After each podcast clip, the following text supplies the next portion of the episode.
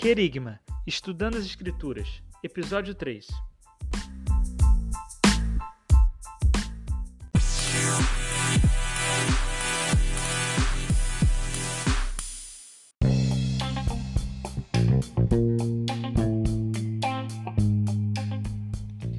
Fala galera ligada aqui no Querigma Podcast Estudando as Escrituras. Hoje a gente vai falar sobre Apocalipse, capítulo 1, dos versos 4 a 8. É isso aí, a Trindade e a sua ação redentora na história. Fique ligado à leitura do texto.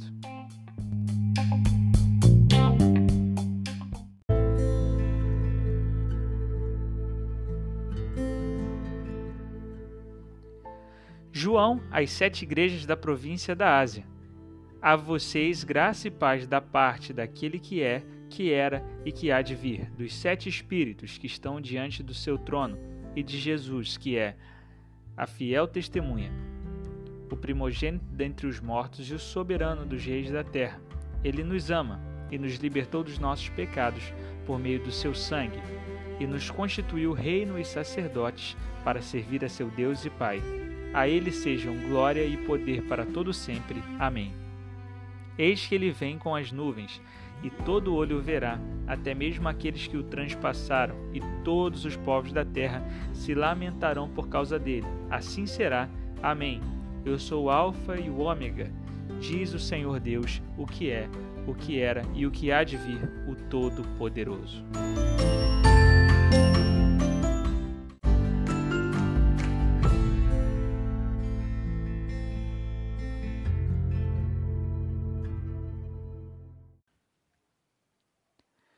É isso aí, galera. Você ligado aqui no nosso podcast.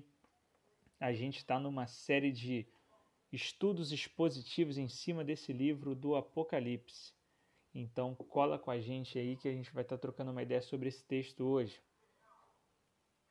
Nosso grupo no Telegram está estudando Apocalipse. A gente já passou dessa aula do capítulo 1 lá, mas aqui no podcast a gente tem sempre aquele formato especialzinho para você. Ih, rapaz, tá.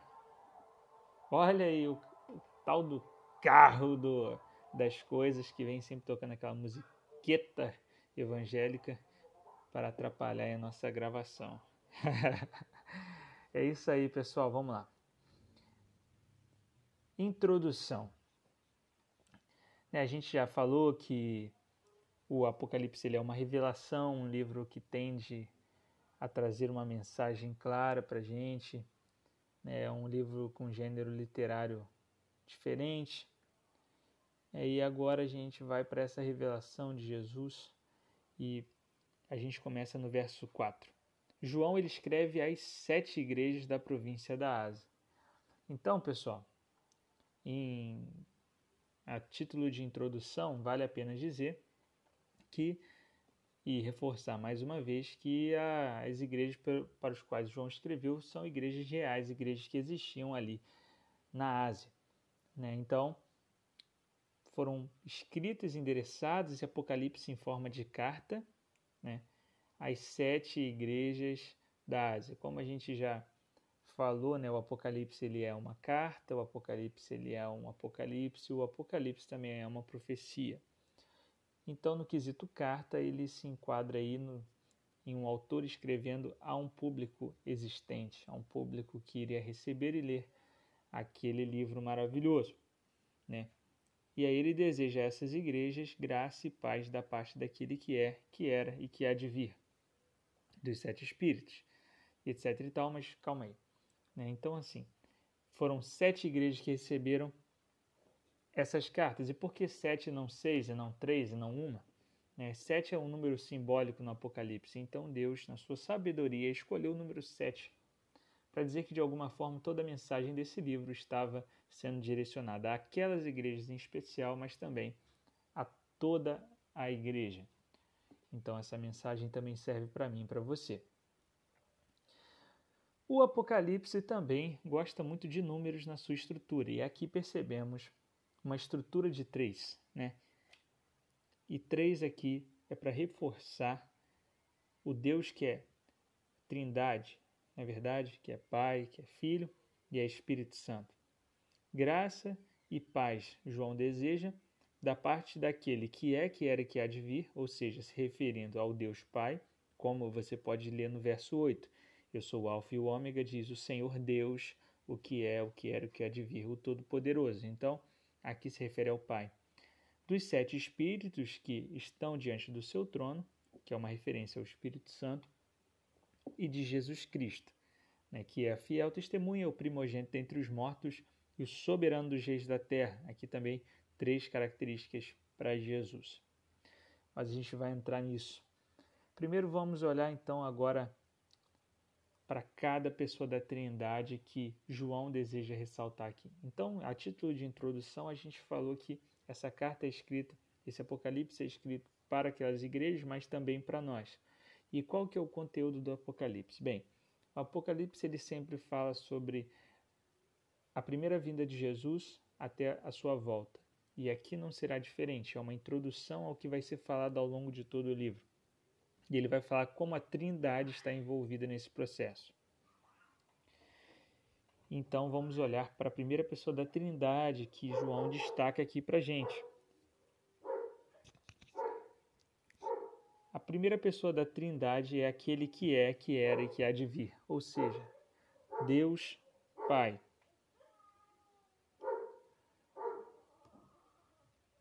E essa expressão fala a respeito da eternidade de Deus, né? Ele sempre existiu, tudo foi feito dele, por meio dele, para ele.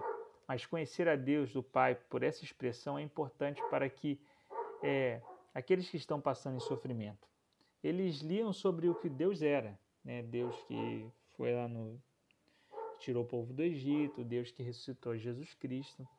Mas de repente, diante da realidade da morte, eles não estavam conseguindo perceber o Deus que é e que há de vir. Então, essa verdade quer dizer que Deus ainda é reina, Deus ainda é todo poderoso. O Senhor é aquele que controla toda a história. E é de propósito que isso já a citação do nome de Deus já aparece aí, né, dessa característica de Deus se referindo ao Pai, né, já no início dessa sessão e no final dela, como se tudo o que acontecesse entre uma coisa e outra tivesse debaixo da soberania de Deus. E a segunda coisa, o Espírito Santo, é a segunda pessoa da Trindade maravilhosa que aparece aqui para gente. Então aqui a gente tem o Espírito Santo de Deus, que é sete, são sete espíritos, né? E aqui mais uma vez o número sete em Apocalipse, significando completude, plenitude, divindade. Então, os espíritos, sete espíritos que estão diante do seu trono, Deus está em um trono, então isso é importante no livro do Apocalipse.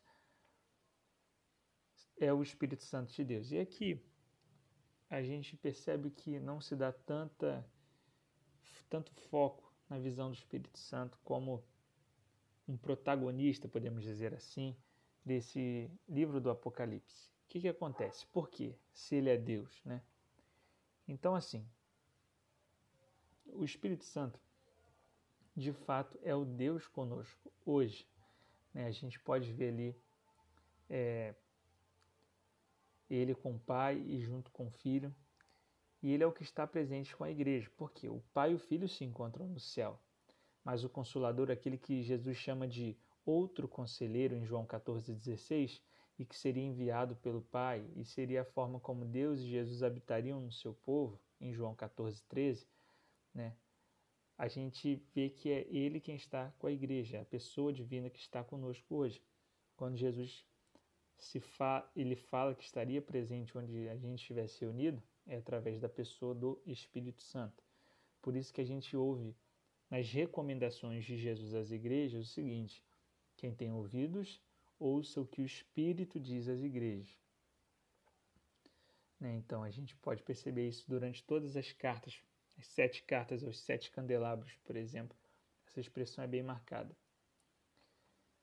Então, o Espírito Santo não aparece, em primeiro lugar, né? ele está conosco aqui hoje, ele é Deus, né? mas ele não aparece tanto justamente por uma questão que o Jonas Madureira até fala, que é do ministério do holofote, né?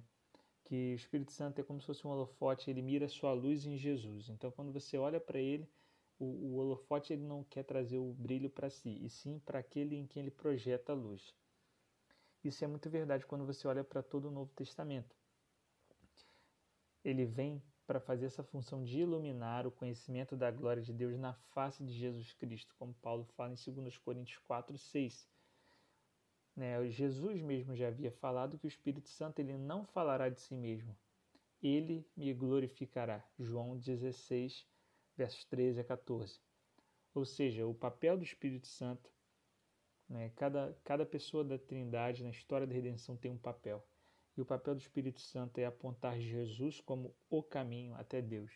Então, por isso que de repente ele não tenha um destaque, uma proeminência, justamente porque ele, inspirando a palavra, quer trazer os olhos das pessoas para o único caminho da salvação, que é Jesus, o Filho. E se Jesus é quem o Espírito Santo quer nos mostrar, vamos olhar para ele agora. Ele aparece aqui com três características. Né? Então você vê Jesus Cristo como a testemunha fiel, primogênito dentre os mortos e soberano dos reis da terra. E aqui a respeito de Jesus você vê três coisas. Você vê esse primeiro bloco que eu acabei de ler, que fala sobre o ministério de Jesus, desde a sua morte até a sua glorificação nos céus.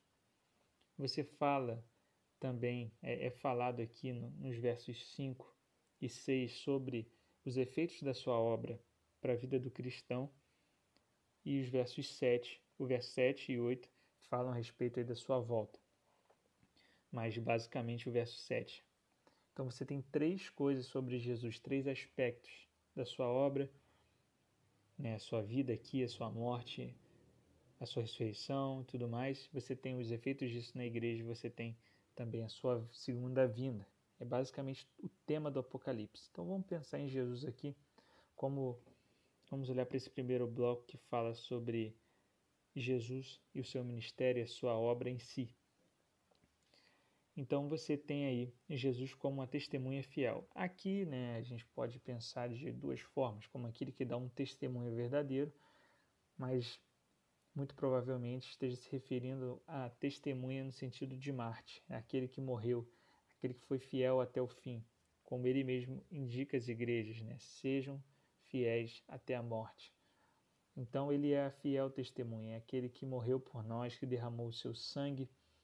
No verso 18 desse mesmo capítulo, a gente vê ele como aquele que vive, mas esteve morto. Então, esse aspecto da morte de Jesus é ressaltado em todo o livro do Apocalipse. João olha e vê um cordeiro como tendo sido morto. A gente ainda vai falar dessa passagem, mas essa é a ideia de Jesus como aquele que morre pelos nossos pecados. Fala do primogênito dentre os mortos, aqui uma citação clara do Salmo 89, verso 27, a gente tem referências aqui. Né, Jesus é o primeiro a ressuscitar para a ressurreição eterna. Outros ressuscitaram antes dele, inclusive foram ressuscitados por ele, mas morreram novamente. Né? Jesus ressuscita, vencendo a morte de uma vez por todas.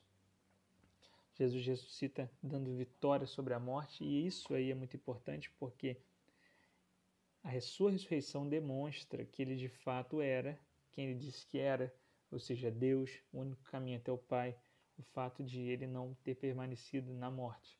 Então ele ressuscita. Ele é o primeiro a ressuscitar. Então aqueles que estavam morrendo, né, passando por dificuldades nas igrejas às quais João escreveu, precisavam dessa verdade, precisavam dessa mensagem de esperança, de que Jesus venceu a morte. Terceiro lugar, o soberano dos reis da terra. Né? Jesus ele já reina. Isso é muito importante no livro do Apocalipse. Ele é vitorioso, ele é rei. Esse ponto aqui aponta para a sua ascensão aos céus, para a sua glorificação, que a gente pode ver com mais detalhes no capítulo 5. Mas a grande questão é que ele já reina, ele já, já é soberano sobre todas as coisas. Então, a gente pode ter essa certeza, porque ele já é o soberano dos reis da terra. Então, fala da obra de Jesus esse pedaço. Fala da sua morte, da sua ressurreição e da sua ascensão aos céus. E aí ele vai trazer para a gente efeitos da sua obra. Primeiro, né, aí no verso 5 Na segunda parte, ele diz: Ele nos ama. Então, esse é o primeiro ponto. Deus prova o seu amor para conosco em que Cristo morreu por nós, sendo nós ainda pecadores, como Paulo escreve. Então, a gente estando em estado de pecado, de rebelião, Deus ele ainda nos ama e prova o seu amor entregando Jesus pelos seus eleitos. Então, assim, a obra de Cristo é uma prova de amor. Então, é uma verdade, é uma certeza que nós temos. Cristo nos ama com seu amor perfeito e incondicional, mesmo conhecedor dos nossos pecados e falhas. Né? Ele tomou sobre ele esses pecados e falhas na cruz e morreu por nós como prova do seu amor. E ele nos libertou, olha só o que diz o texto, dos nossos pecados por meio do seu sangue. Mais uma vez, o sangue do Cordeiro aqui sendo enfatizado. Ele nos libertou da verdadeira prisão em que a gente estava, que é o pecado. Todo aquele que peca é escravo do pecado, como o próprio Jesus já afirmou. Ele pagou o preço da nossa liberdade. Ele comprou cativos por meio do seu sangue. Esse foi o preço a ser pago por pecadores. Né? E aí nós estamos libertos. Nós não somos mais escravos do pecado. Se nós estamos pecando, nós estamos em uma cela com as portas abertas. Em terceiro lugar, ele nos constituiu reino e sacerdote para servir o seu Deus e Pai. E essa imagem aí, é lógico, já nos traz à mente Êxodo 19, quando Deus fala essa frase para o povo de Israel. Né? E é muito interessante porque aqui se assume que, assim como Deus libertou Israel, Deus estava libertando agora de uma forma definitiva um povo. Não de uma escravidão terrena, mas de uma escravidão espiritual. E Cristo nos liberta. E com essa referência a Israel, ele está nos chamando de povo de Deus. Agora a igreja é o povo de Deus. Não tem plano diferente para um, para outro. Não. Todo mundo só tem como vir a Deus por meio de Jesus, judeus ou gentios. Paulo fala que o muro que estava criado entre os judeus e gentios foi quebrado por meio da cruz, por meio do sacrifício de Jesus. Então, nos constituiu reino e sacerdotes é uma referência de que agora a igreja é o povo de Deus. Então, por meio do sacrifício de Jesus, da sua ressurreição, da sua glorificação, Deus prova o seu amor, ele nos liberta e nos constitui o seu povo. Isso tudo para a glória de Deus. A Ele sejam glória e poder para todos sempre. Amém. Ou seja, tudo que Deus faz por nós, Ele também o faz para a sua própria glória. E primeiramente para a sua própria glória e nos trazendo para que nós pudéssemos contemplar a sua glória. E aí, esses efeitos em nós, graças a Deus, é a nossa salvação. E a terceira divisão, no verso 7, fala da segunda vinda de Cristo.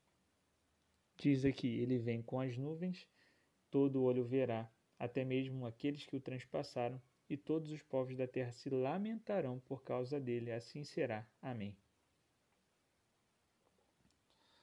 E aqui fala que todo olho verá. Ele vem com as nuvens e todo olho verá.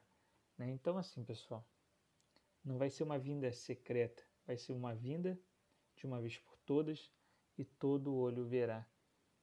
Isso fala também daqueles que vão ressuscitar, porque ele diz: até mesmo aqueles que o transpassaram. Estão falando daqueles que o mataram na cruz. Então, Jesus ele será visto voltando, inclusive por esses. Então, fala da ressurreição dos mortos. Todos vão ressuscitar e vão ver a vinda de Cristo. Isso é uma verdade. Uns vão para a condenação eterna, outros para a glória eterna. Fala da ressurreição, né? ressurreição dos mortos, todos vão ressuscitar e ver Jesus voltando. Em terceiro lugar, fala daqueles que vão lamentar por causa dele.